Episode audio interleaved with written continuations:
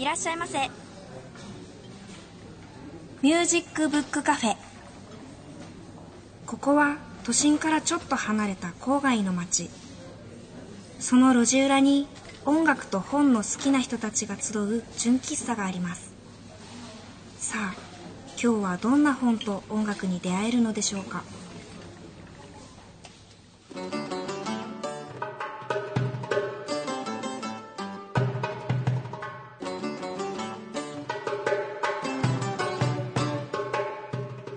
皆さんこんにちは。ミュージックブックカフェのほのかです。この前テレビで見たんですけど最近大人の女性の間で絵本が流行ってるらしいんですよ。絵本の分かりやすいけれども深いお話の内容とか温かくて素敵な絵が大人の女性の心を掴んでるみたいです。今や絵本は子供も大人も楽しめるものになってるんですね。もしかしたらこの番組を聞いてる方の中にも絵本を集めている方いるかもしれませんよね。私が小さい頃に読んだ絵本の中で一番のお気に入りは「コンと秋」です。知ってる方いるかな？秋という女の子と狐のぬいぐるみコンが主人公の心があったかくなるお話です。絵も柔らかくて素敵なんですよ。それにぬいぐるみのコンがもうすんごい可愛い。今でも本屋さんとかで見かけるとこう思わず手に取ってしまいます。他にもカラスのパン屋さんも見かけると懐かしくなっちゃいますね。あのパンがたくさん並んでるページがあるんですけどそれがとてもお気に入りです。絵本って素敵ですよね。手に取るとこう懐かしさとか温かさがこう蘇ってくるようで。その懐かしさや温かさをもう一度味わいたくなって大人になった今また絵本を手に取りたくなるのかもしれませんね。さあ今日はどんなお客様がお話に来てくださるのでしょうか。最初のコーナーはこちら。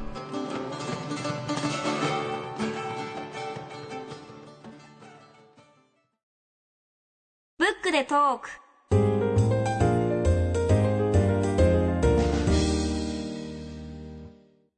今日は、はい。この間の、ゲンさんと僕がいろいろお話ししてほ、はいほが。のかちゃんと。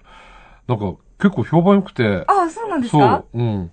あの時いなかった。楽しかったですね。そうそうそう。で、だから、ハチさんに、そう、すごい。だからまあ今日は向い、てますけど。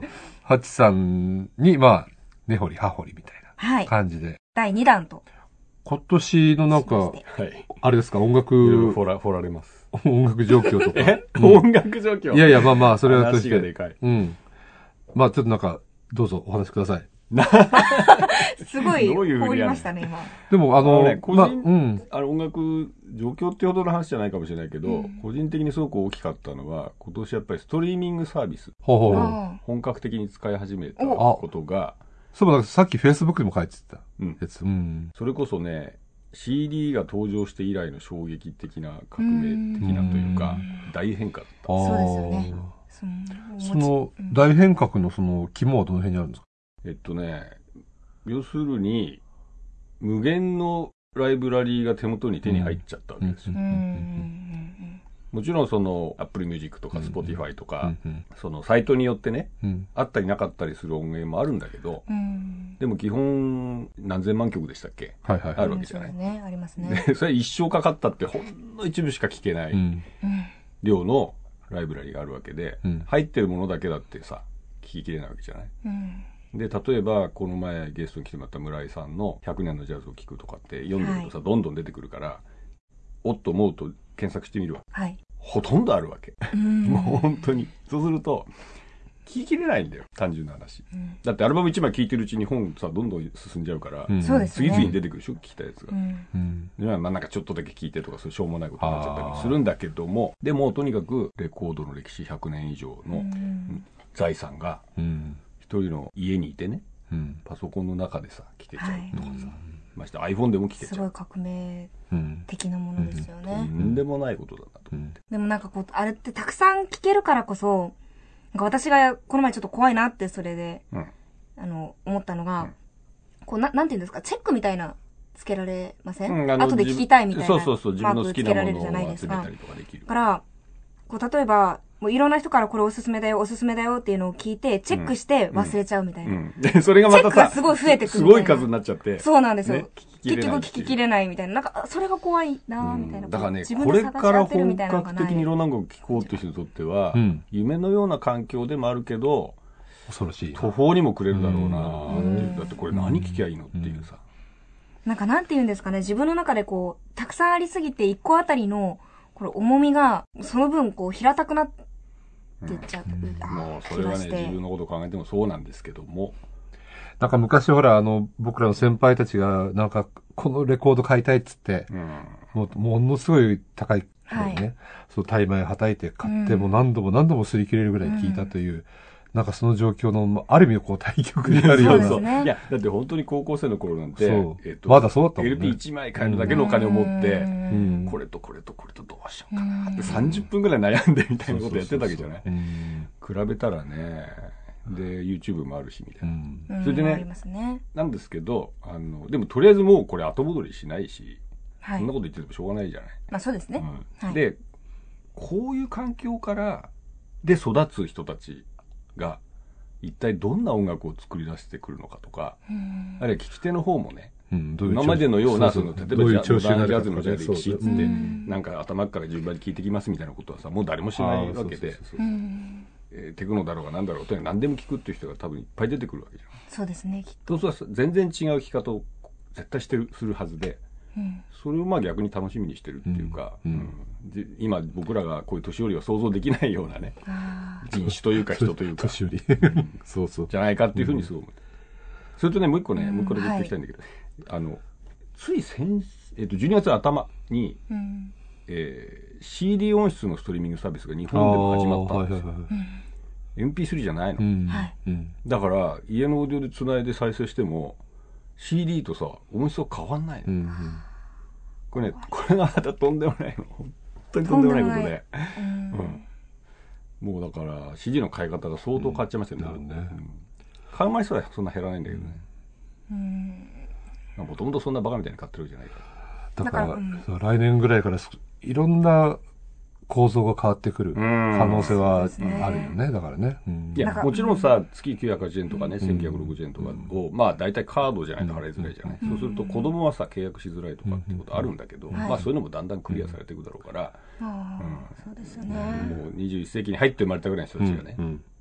本当どういううん。ことになるのかがね、なんかこう音楽を作る身としては、うん。なんかこう、まあ、いくらでも浴びるようにうん音楽があるわけじゃないですか。その中で何回でも再生してもらえる音楽を作っていかなければいけない。そう、ほのかちゃんの歌をね浴びるような中で、ほでものかちゃんでなきゃいけないっていう。いけないみたいな部を。分を探していかなきゃいけない時代なんだなって。だから例えばさイントロでさキャッチーにしとかないと次飛ばされちゃうとかさ、うんもうそれも怖いですよねそういうそういうつ。まんない事態もまあ起きてはいるみもう、たいだけど開始3秒で使わなきゃいけないみたいなところがありますよね。3秒も。開始3秒でサビみたいな。3秒か それも全部サビですよ。そうそうそう。全部サビです。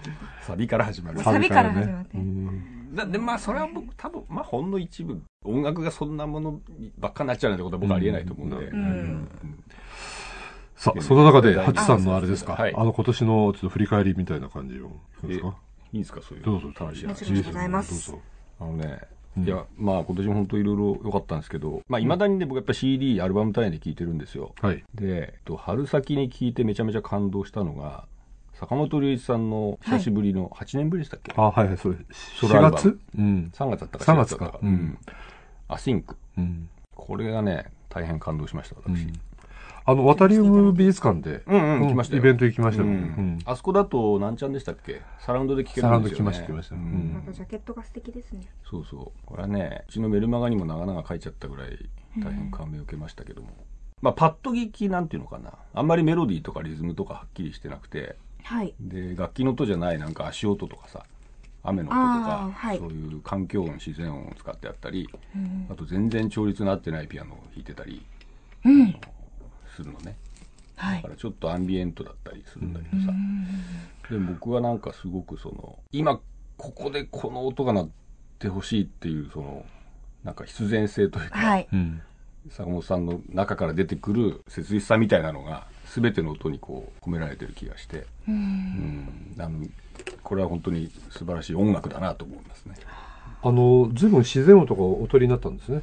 そうそう、ねなんか庭に出て庭にねなんか雨の音取ったり、歩きながらそうそうそうう。んマイク持ってなんか常になんか持ってんじゃないかな。うんそのレコーディングできるレコーディングものを。そうそうそううんここれがね、一応まず筆頭に挙げたいうん。曲で今ちょうどあのー初代の ICC、オペラシティにあるはいはいはいはい ICC で、はいまた、高谷史郎さんというアーティストと、設置音楽展2っていうのをね。やってて、えーそこでもこのアシンクは、これがまたね、すごい広い部屋で、はいえっ、と、14チャンネルのサラウンドでうん聴けます。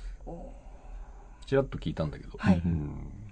気持ちいいよ。あじゃあ、そこから一曲。そうですね、せっかくだから一曲聴いてもらいましょうか。あーこれかなり迷うんですけど、はい。えーまあちょっと素直に一曲目、はい。アンダンテかと思ったらそうじゃなくて、アンデータって読めばいいのかな、読み方書いてないんですけど、はい。ちょっとね、なんだろう、バッハのコラールでもない宗教曲みたいな、うん、静かな曲で始まるんですけど、はい。はい。本当美しいので、これを聴いてください。えーと、それとね、もう一曲もしかけるとしたら、ご夫婦の、まあ、デュオで、ハンバート・ハンバートってーあー、もなんと。な嬉しう。そうなはい、大好きです。あの、ココピーしてました、なんなら、あの、おー慶応あすごい。サークル時代に。えーえー同じ話とか。うんしかもこう、あ、同じ話ね。ここ膨らませていいですか？ちょっとだけいいですか？あのどうぞ。その、毎回、あの、慶応サークルで、千葉の方でライブすると、毎回こう、やっぱり打ち上げする場所って決まってるんですよ。うんそこの打ち上げする場所が、最後、あの、閉店の時間にこれ、同じ話を。えー、流すんですよあ、そうなんだ。で、これが終わると、あ、みんななんかこう、終わったな、みたいなうん感じの気持ちにこう、落ち着くっていう。それでその同じ話は、これまあ再演だけど、去年出たあの、フォークってアルバムでもやってるんですけど、はい今年家族行進曲っていうまあニューアルバムを出したんですよ。はいでね、この中の2曲目のね、頑張れ兄ちゃんっていう曲がね、えっ、と、うちの子供たちにすごい受けちゃって、あの、もう車乗ると聴きたがり、朝起きると聴きたがりって感じで、我が家のヘビーローテーションだったんです。で、まあ別にあの子供が気に入ったからってことでもなく、えっと、特にこの頑張れ兄ちゃんはね、ベースが細野さんだったりして、細野晴臣さん。はいはい。もう非常に最高なグルーヴなんで、大変気持ちいいですけど、でもハンバートハンバート本当素晴らしくなったなと思って。うん。なんとかね。なったというのは？いや、あの、結構初期から聞いて、突っ込むななんか今言って、トゲがあるね、今の。いやいやいや、いや時ありました結構初期から聞いてたんだけど、最初は本当にさ、トラッドっぽいフォークの二人だったでしょ、そうですね。も今本当そういうちょっとフォークとかいう感じじゃないもん、もう。そういう。バンドお収まってないもん。あ収まってないもっと大きな音楽やってるっていうあか。ーうん。だからね、ちょっと家族一一家でライブに行きたいんですけどね。その際はぜひ頑張り兄ちゃんにやってほしいですね。なんで、頑張れ兄ちゃん聞いてもらいたいと思います。はい、頑張れ兄ちゃんでした。うん。いいでしょうとか無理やり強要したりして。いいですね。でね、年末年始に向けてベスト10とかってなんとなく選んでるんですけど、他にタイトルだけ上げていくとね、まああのゲストに来てもらったモノンクルの、ああ、あーよかったね。あのアルバム。ムも本当素晴らしくてもう大好き。うんもうすごい聴きました。それからベテランだとね、細野晴臣さんの新作。ブジャデって、デジャブじゃなくてブジャデっていうブジャデ？うんうん。2枚組なんですけどね、これもね、なんかね、ちょっと曰く言い難い不思議な音楽なんだけど、うん。録音が変。あ、そう。録音が変。変って言うとなんか褒めてないみたいだけど、録音がユニークな特徴的な。あと同じベテランだと、カーネーションっていうあの8ビートのロック僕と同世代なんですけど、はいのサバーバンバロックってアルバムがとっても良かったですね。あとはね、ちょっと毛色が違うところでいくとね、えっ、と、ティグラン・ハマシアンっていう、エストニア、あはい。はい。バルト三国。うん、うん。のピアニストほう。の太古の観察者、うん。エンシェント・オブザーバーっていう、うん。これも変な録音してるんだけど、うんすごい良かったです。うんあと最近実はあの CD 買ってないんだけど。この1週間ぐらい毎日聴いてる、パトリシオ、パトリシオ・ピエトリック・グルッポっていうのかな？うん読み方がわけよくわかんないんで。すごい難しい名前ではありませんでした、今。これ南米のピアニスト、はい作曲家のアルバムで、これは、これはね、あの、ごく普通に誰に聴いてもらっても気持ちいいと思います。うんこれも超おすすめ。まあ、これちょっとさすがにバン買おうかなと思ったんですけど。そんなとこですかそうですかはい。じゃあね、このハッチさんの今おすすめをね、はい。うん、また年末年始またね、僕らも聞いてみたいな。うんストリーミングサービスを使って。うんそうですね。はい。うん多分ありますよね、ほとんど。えっとねね？日本人のものは少ないです。坂本さんはある？細野さんもあったかな？そんなとこで。はい。ぜひじ皆さんゃあ前半も聞いてくださいをこれで。終わりたいと思います。はーいはい。アルテスインフォクリップ。今日はハッチさんからです。はい。えーっと、今日はちょっと自分の仕事に絡む話なんですけどおも、のかちゃん、まあ、本屋行きますよね。行きます行きます、はい。で、ものすごい数の本が並んでますね。そうですね。だけど、はい。出版社もすごい数あって、うん。いろんなとこから出てるじゃうない、んあれは、どうやって、つまり出版社からはい。本屋さんまで、はい。どういうふうルートでこあー気にう、なる。たどり着くのかというですね。はいっていうところをお話しいただけるんですか今日は？ちらっとおぜ話ししてみようかと思うんですが、はい。えっ、とね、最近確かデータだと、1年間に8万点ぐらい日本国内だけでね、新刊はい。が出新刊。る出るんですよ。雑誌以外の数字だと思うんだけど、雑誌抜いてその量ですか、うん。漫画入って、漫画の単行本入ってるのかな？ちょっとごめんなさい。うん。定かじゃないんだけど。っはいてことは毎日、1日何何点かってすごいんだけど、はい。で、大体書店は店を開ける前に、はい。ドカーンとその、その日の新刊がね、段ボールに入って、届いてるわけ。う。はい。だからまずお店の人たちは行くとそれ開けて、ジャンルから何か一緒に入ってるから、はい。じゃあこれは小説ね、これはビジネス書ねこれは文庫ねっつってはい。全部分けるでしょ。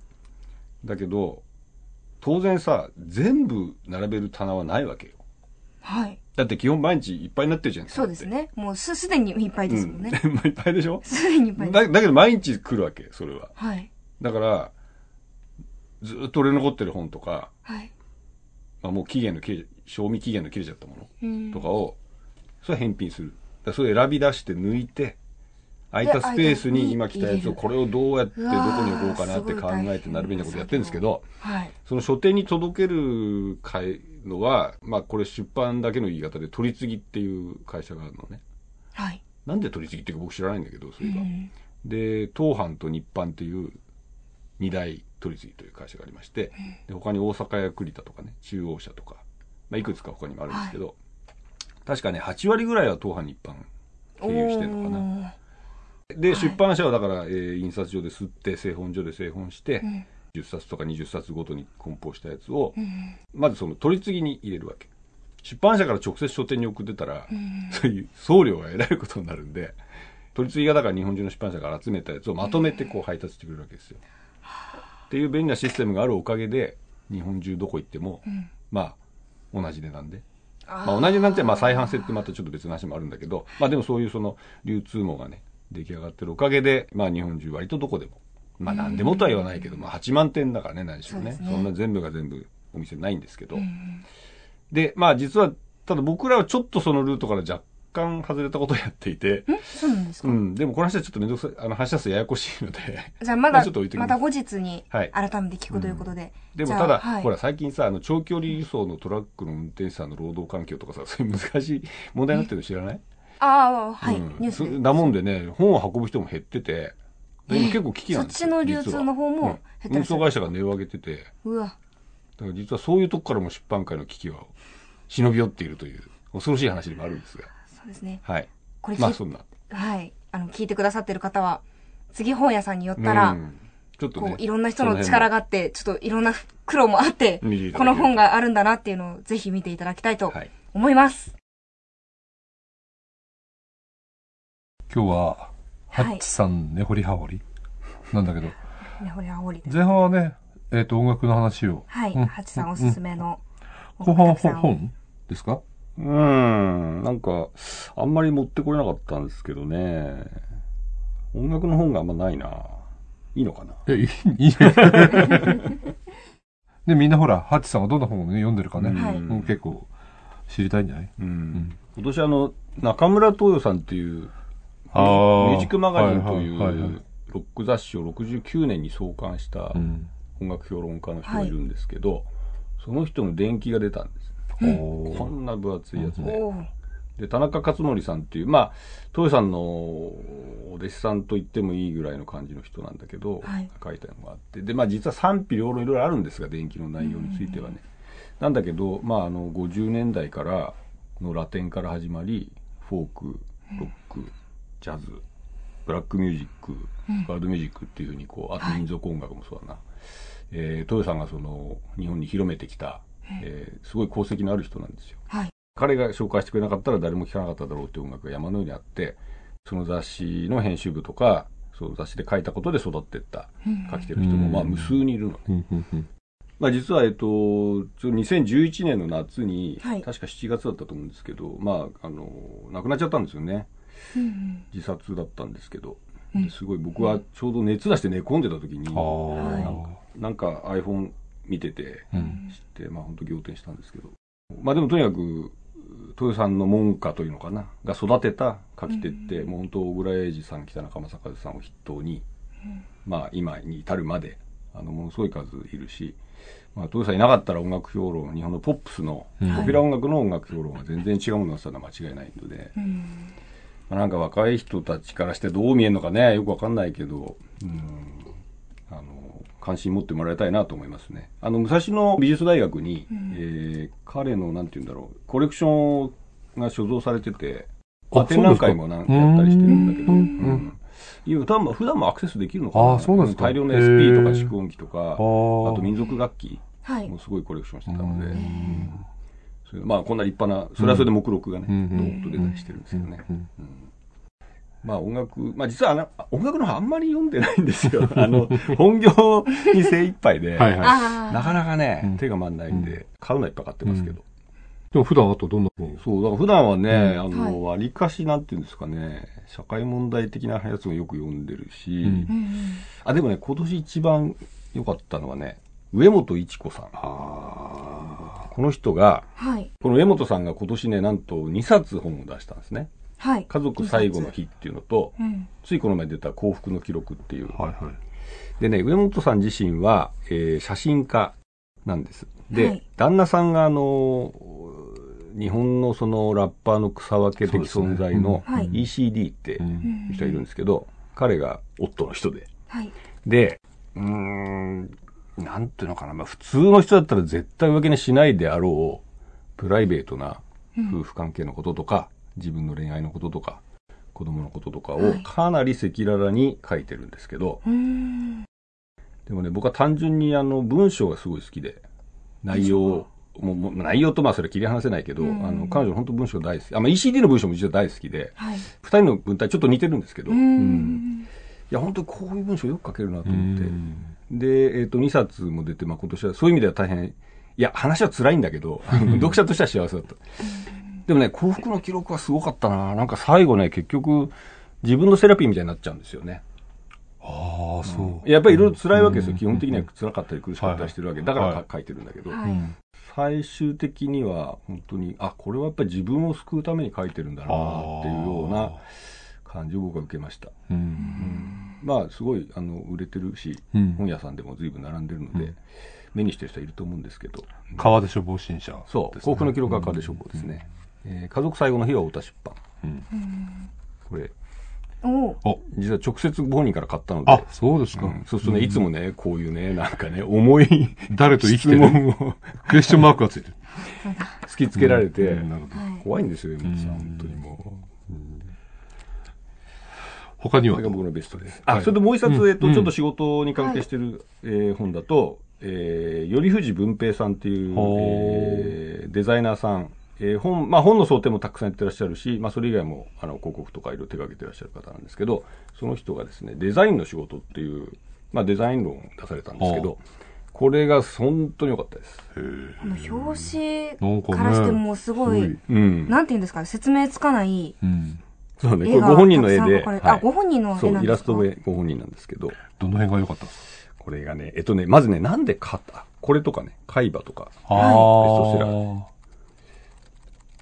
やってる人ですけど、あとこれ、日本タバコ、あ、タバコね。ああ。大人タバコ養成講座。え、これ、これは電車の広告とかに電車ありますよね？こ見ます、見。電車で、なぜかもう、ずずっと見ます？ずっと見ちゃうんですよねこれ、これ作った人です。不思議なことに。ああで、いや、実はね、買ったきっかけがねうんはい。本屋でパラパラ見てたらあ。う、ん。えーっとね、これ読みましょうか。いい本と売れる本の両方を兼ね備えられるデザインとは何か。うん。これやっぱ僕らもすごい考えるわけですそれは重要だ。ね、やっぱり内容が良くて、しかも売れる本が最高じゃないですか。ーそうですね。うんといえば、やっぱりタイトルの大きさなんです。タイトルをでかくする。それだけだと思っています。え えー、っていう。大体出版社はい。で、あの編集がデザイナーさんと相談してデザイン案出してくるでしょ？作ってくるでしょ、営業に見せるわけじゃない？そうするとさ必ずさタイトルでかくしろって言われうるわけ、ん。へえ。そうすると編集の方はあるある。さまたデザイン分かってね、うん。何言ってんの分かってる、みたいなさ、はい。ことがすごく多いんだけど。タイトルでかく。すっていう。まあ。頼藤さんがみたいな、へえ。こ。れは読まなきゃと思って読んだら、うん。はい。いや本当に実に説得力のある。あ、そうですか。あ。で特にねやっぱり本のデザインっていうのは何なのかっていう、うん。本ってやっぱりねちょっとそのグラフィックのポスターとか、うん。えー広告とか、はい。やっぱりジャン違うジャンルのものとはい。デザインのそのなんていうのかな性格っていうか質が違うんですよ。やっぱり独特の世界だと思うのね。はい。だからやっぱりやってない人にはよくわかんない部分が絶対あって、うんでもそこのね本質をねすごいわかりやすく書いてくれてて。なるほど。書いててっていうかねこれ気書きなんですけど。うんうん。あこれがまたね気書きしたのは木村俊介さんっていう、はい。えー、とインタビュアーとして大変活躍してる人で。ですかでまあ、この方のだから多分インタビューなりの仕方とかあと文章のまとめ方とかもすごくうん。質が高あいあ。いい本だと思います。なるほど。講談社から講談社ね、うん。デザインの仕事。これは本当あの、デザイナーだけじゃなくて編集者とかの人を読むといいんじゃないかなと、そうですね。帯に好きなことを仕事にするって。そうそうそうそどういううそういう話でもあるしね、うん。なんか体験的仕事論ってある。だからご自身のそのキャリアについてもね、どどんなふうにこう試行錯誤してったかっていう話も出てるし、うん、よかったです。なんか。ほのかちゃんはなんか持ってきたの？今日。お。あ、持ってきました。あの、うん。持っておいでっておっしゃってくださったので、え、ユージンさんが、はい。はい。おっしゃってくださったので、はい。はい。あの、迷ったんですけおど、いろいろ。うん。でも、やっぱりこの、ゲンさんとハチさんとユージンさんからは出ないであろう、お分野を持ってこうと思って、もう完全に自分がやってる分野なんですけれども、うん。あの、ソラニンっていう。浅野稲夫さんっていう漫画家さんが書かれた、あの、全2巻の本なんです。この、あの、漫画、映画化もされてまして、2010年に、宮崎あおいさんとあの、コーラ健吾さん。のお二人がこう、ダブル主演なのかな、で、やってらして、しかもその、その中にサンボマスターのベースの近藤洋一さんも出演してるんですけど。なんか、まあバンドの話だからねそうですね、ストーリーとしては、こう、5人主な登場人物がいて、その5人が、こう自分が本当にしたいことと、現実とか生活とかそういうものの間で葛藤しながら、もがきながらも、まあ、それぞれの生き方を見つけていくみたいな物物語うん。だと私は捉えて。いるん。です。うん。で、なんかもう、ここの、なんかすごいつ掴まれるなって思って、なんでだろうなと思ったら、こう、シンデレラストーリーとかじゃないんですよ。ね。そう。だね読み終わってスカッとするものじゃないんですよ。なんかこう、とっかかりが残るけど、まあ、これもハッピーエンドか、うん。みたいな、ちょっと考えてしまう。物語ですごい。僕当時読んだんですけど忘れました話がよし、ちょ、今日持って帰ってください。じゃあ何か 読み返してください。これ、また、あの、ソラニンって、うん。アジアンカフジェネレーション主題歌はあさんが、はい、主題歌で、うんあの、作中にソラニンっていう曲が出てくるんです。うんうんあの、ちょっとサビの位置は変わっているんですけれども、うもう歌詞はそのまま。うんで、あの、曲付けを、その、アジカンさんがやられてて、結構、軽音サークルです。ごい、うん。ああそうだろうね。すごい、あの、取り上げられるソラニンって、なんか定番の曲みたいになっていて、曲自体は知っていて、ででも漫画は読んだことなかったんですね。映画う、ん。映画も漫画もあることも知ってたけれども、うん。読んだことがなくて、うん。えっ、と、今年の、どんぐらいだ？夏？うん。に、そのお風呂カフェ お風呂カフェっていうところがあるんですけど、お風呂もあって、うん。漫画がああって、もうのんびりするだけの場所みたいあ。な。あの、場所があるんですけど、そこで見かけて、うんあ、まあ2巻だったら今日で読み切れるし読んでみようかなと思って、うん もう私お風呂カフェで泣いちゃって、泣いちゃって、うん。感情移入しすぎて。うん。で、もう次の日に、お風呂カフェの本持ち帰れませんから、うん。うん次の日に、即買いに買いに行ってうんなおかつ同日に、ツタヤで、うん。映画借りに行っうてん、夜見てっていうので、もうその時期ずっと空に聞いてました。あ、そうなんだ。やっぱり漫画読んでから聞くと、うんもう景色が全然違くて、ちょっと歌ってやっぱりすごいなって。僕やっちゃおう。そしたら、空人体験。空人体験してみてください。なんかこう、うーん、すごい、なん、なんていうんですかね、心になんかこうちょっととっかかりが。残るうんなるほどねですよね。そう、はい。ほのかちゃんのコーナーでした。でした。もう少しなんか本ありますか？あの、これはゲンさんもなんかこう、今まで自分が作った中で、これは本当に作ってよかったなっていう本を紹介してもらったんですよ。ハチさんはそういうの。は？いはいはい。アルテスで作った本だと、うん。まあ、僕がなんか本当死ぬほど素晴らしいと思ってる、その思いほどには今一つ読者を得られていないみたいな意味で、うん。えープッシュしたいのが加藤天陽さんという評論家のはい。J-POP 論なんですけど、はい。耳を塞いでうん。歌を聴くっていう。うん本なんですけどね。うんうん。ん？ちょっと待ってください。うん。すごい気になる。うん。まあちょっと気にまあこれ後で調べてもああわ。かりましたわかりました。はい。でね、あの、えっと、まあ、会社員やってたので、はい。えっと、かれこれ30年ぐらい編集やってるんですけど、書籍専門の編集者になって、最初に作った本が、ボサノバの歴史っていう、翻訳書なんですよ。ルイ・カストロ、まあ、フフイ・カストロっていうのかな、うん。えーっていう、あの、ブラジルのジャーナリストが書いた本で、うん。はいこれまたね、えっと、確か500何十ページある、はおーえーしかも英語版の2段組で、あうん。えー、29, 二段組で。29文字かけるうわ。25行行かける2段。文字数はすごい半端ないです。覚えてるんだけど。で、それがね、まあ、作業的に大変だったんですけど、はい。で、別にあの、えーっと、一応、ボサノバって1957年、8年ぐらいに生まれたってことになってるのね。で、それはジョアン・ジルベルトという人が初めて録音した年っていうことでなってるんですよ。で、その、まあ、ジョアン・ジルベルトと、アントニオ・ジョビンと、ビニシウス・ジ・モラエスうんっていう外交官なんだけど詩人っていう、まあ、その3人が初期の立役者なんね。はい。まあその3人だけじゃないんだけど、まあとにかく周辺のいろんな人たち、いろんな状況を全部含め、これね、めちゃくちゃ面白いんですよ、読んでて。はあ。お話として。うんうん。だから評論家が書いた硬い文章みたいなんじゃなくて、うん。本当にその時見てきたみたいに生き生きと書かれてて、で、おこうほ本当にそんな話したのみたいなさ、あるんだけど、はい。本当に素晴らしい本なんですよね。で、僕がでもね、担当したのは、実は2回目のその、翻訳を日本語で出すの、2回目の出版で、はい。はい。1回出て、別の会社から出てもうなくなって、うん絶版になってなくなってたものを僕はもう一回出し直したんですね。うんで、デザインとか全部変えて、はいえっ、と、翻訳も全部手入れて、はね、っていう形で。で、それが本当に随分長いこと売れ続けてくれてて、思い入れはあって、だから実はアルテスでもね、もう一回出したいんですけどね。プッシュプッシュボリュームがありすぎてね。大変だ。500だってあの時確か、半年ぐらいそれしかやってなかったんじゃなかったかうな。んうわーだって作品作るだけで1週間かかっちゃって。あーそうという意味でもまあ思い出深いですが、はいはいまあそんな本も作ってました。はいじゃあさっきうん紹介してもらった音楽で、もう一曲だけ聴いて終わりにしたいなと思います。はい。じゃあちょっと今日持ってきたディスクの中からだったら、やっぱ細野晴臣さん、はい。えー聞いてもらいたいと思います。えっ、と、これ実は2枚組ででになってまして、うん1枚目がカバー集、に2枚目がまあオリジナルっていう構成なのね。でね、かなりへんてこりんな構成、なんかいろんなタイプの曲があってめちゃめちゃなんですけど、うん、じゃあディスク2の1曲目、須崎パラダイスっていう曲を聴いてもらいたいと思います。はい。今日は、ハッチさんの、はい。ね、面白根かったです。掘り葉掘りほりはほり。いや、なんかもう好きなものの話しかうんいやいやいやて大変楽しい。まあ、だからそういう話を聞いてるとき一番なんかね、でこっちもリラックスして、そうですねまたぜひやりたいなとはい思いますので。一度目やりますはい。一人ちょっとあのやってない方が今残っているのでねこれか。そうですね 友人さんそういい時間作りましょう。はい。第3弾ということではい。はいじゃあ今日はありがとうございました。はい、どうも。あありがとうございましたミュージックブックカフェ伝言版今日はユージンさんからですあのー来年の3月で東日本大震災からもう7年はい、という月日が経つんですね。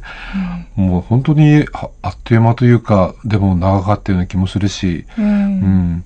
で、あの音楽の世界でもいろいろこう、東日本大震災を、なんていうか思い出すために、いろんなイベントがあるんですけども、まあ、あのコーラスの世界であ特に注目されるのが、 Harmony for Japan はい。というのを、えっと、毎年やってきてるんですけども、うん。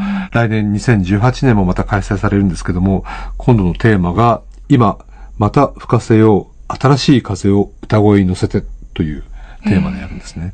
あの、実はこのイベントで、前もあの、紹介させてもらったんですが、群青っていうね、はい。あの、うはい。えっと、歌が誕生した、まあ、このイベントというか場所っていうか、でもあるんですけども、とにかく、たくさんの人が、この、この会場となっている、京都府長岡京の記念文化会館、ここに、あの、たくさんの合唱をやる人たちが集まって、あの、2日間にわたって歌声を、なんていうかな、みんなで歌い合ったり、聞いたりしてるわけなんですけども、えっと、今度もまた3月の、えっ、と、3日土曜日、4日に開催されることになりました。もうね、本当ほのかちゃんも、な今7年前だから、まだあの時何歳だったんだろう？私は中学生ですね。中学生中学3年生うです。んだよね。ある意味の時間の長さっていうものを、ものすごく感じるんだけども、でもやっぱりなんか僕たち、やっぱり日々日々何かこう忘れていったりとか、あのこう、ああ、あれどうだったかなっていうこともたくさんあると思うんだけど、やっぱこういうふうなイベントを通して、またそのゼロに戻るというか、その時に戻る気持ちをちょっと取り戻す。っていうことが僕大事じゃないかなっていうふうに思います。で、この、今度のコンサートでは、東北から招待合唱団として、あの、陸前高田市の第一中学校の特設合唱部、それから日本松市、福島ですね。で、日本松の第一中学校などが出演し、歌声を披露してくれます。で、またあの、このコンサートにずっと関わっている、あの、ここにも来てくれた、信長高富さん。はいうん信長さんも参加していて、今年はオーケストラで、えっ、と、命をテーマにして、信長さんの作品を取り上げると。いうような試みをされていますので、あの、ちょっと先ですけども、ぜひ皆さん、あの、今からご予定いただいて、関東の皆さんも、九州の皆さんも、四国の皆さんも、東北の皆さんも、あの、駆けつけていただければなというふうに思います。詳しくは、あの、カタカナでパナムジカと検索していただいて、そのホームページからあ内容を詳しく調べることができると思いますので、ぜひ覗いてみてください。インフォメーションのコーナーでした。白沢達夫の隣にある古学。少し古い時代のクラシック音楽を紹介するコーナー、隣にある古学、白沢達夫です。ヨーロッパのクラシックシーンの最前線から素敵なアルバムをたくさん輸入している株式会社マーキュリーの取り扱う CD から音楽を選んでいきます。かかった音楽が気になったら番組のウェブサイトでチェックしてみてください。古いという字に音楽の楽。古楽というのは今から何百年か前のヨーロッパの音楽のことを大まかに指す言葉。古い時代から残っている楽器や楽譜、いろいろな資料を探って何百年もの昔に奏でられた音楽を再現しようとする。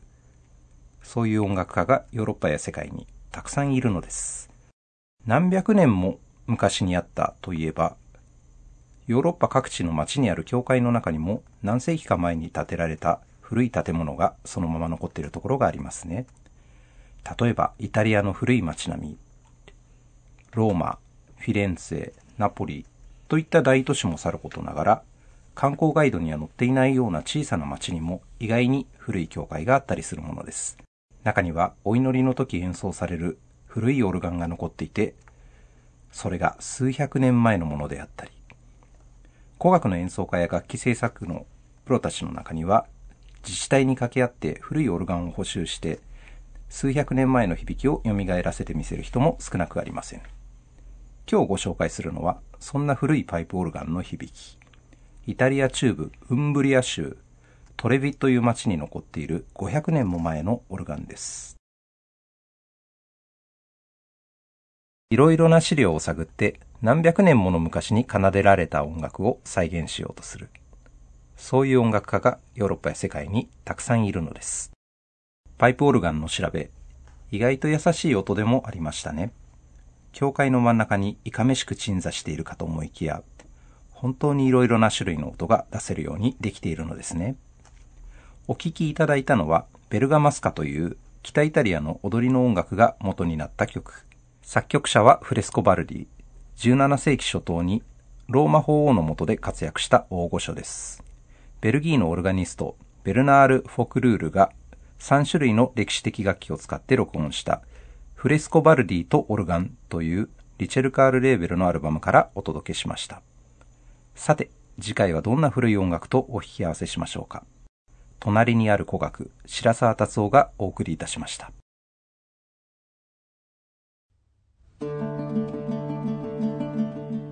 いやーもう、年末、今年終わっちゃいますね。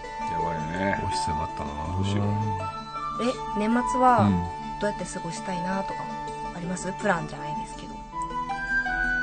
それね、やっぱ考えてもね、そうならないからね、今考えたことしてるの。あ、急急にお仕事が入ったりとかそうそうそうそう。かあー、そうなのか。お仕事はしたくないんですけど、いやしますけど。はい。結局まあ子供優先になっちゃうんだよね。ああー。どどこ行ったりするんですか？今年は実家には行くけど。ああそっか。遠出はしません。のかちゃんはもう私がなんかもう奇跡的にほう。これもうバイト始めバイトできる年になって初めてなんじゃないかなと思うんですけどこう今こういくつかこうバイトをこのかこのカフェもですけどね、はい。はい。うん奇跡的に全てお、全て店が休みなんですよ。お。年末年始。え、え寒い日だけじゃなくて？だけじゃなくて年末も。だからもうでどうする？精一杯朝から晩までうんぐうたらします、いやだからあの 年始にあの最初の収録でなんか私がおまんじゅうみたいな感じにうん。こうなんかなるほどね。ぐうたらして、うん。好きなもの食べて、うん。おまんじゅうみたいになってても。文句言うなと。やまあ文句あむしろ言ってくれた方がいいかもしれない。おまんじゅうだぞって言ってくれた方がいいかもしれないですけど、パンパンになったお子ちゃんね はいとりあえずじゃあちょっとお店閉めますね、はい。もう今日からもう年末みたいなもんなんで。ですね。はいじでもね、本当に良いお年をね、皆さんね。はい、そうですね。皆さん、良いお年をということで、はい。来週も音楽の方に関するホットな話題を素晴らしいゲストとともにお送りいたします。どうぞお楽しみに。それでは皆さん、良いお年を今年もありがとうございましたりがとうございました。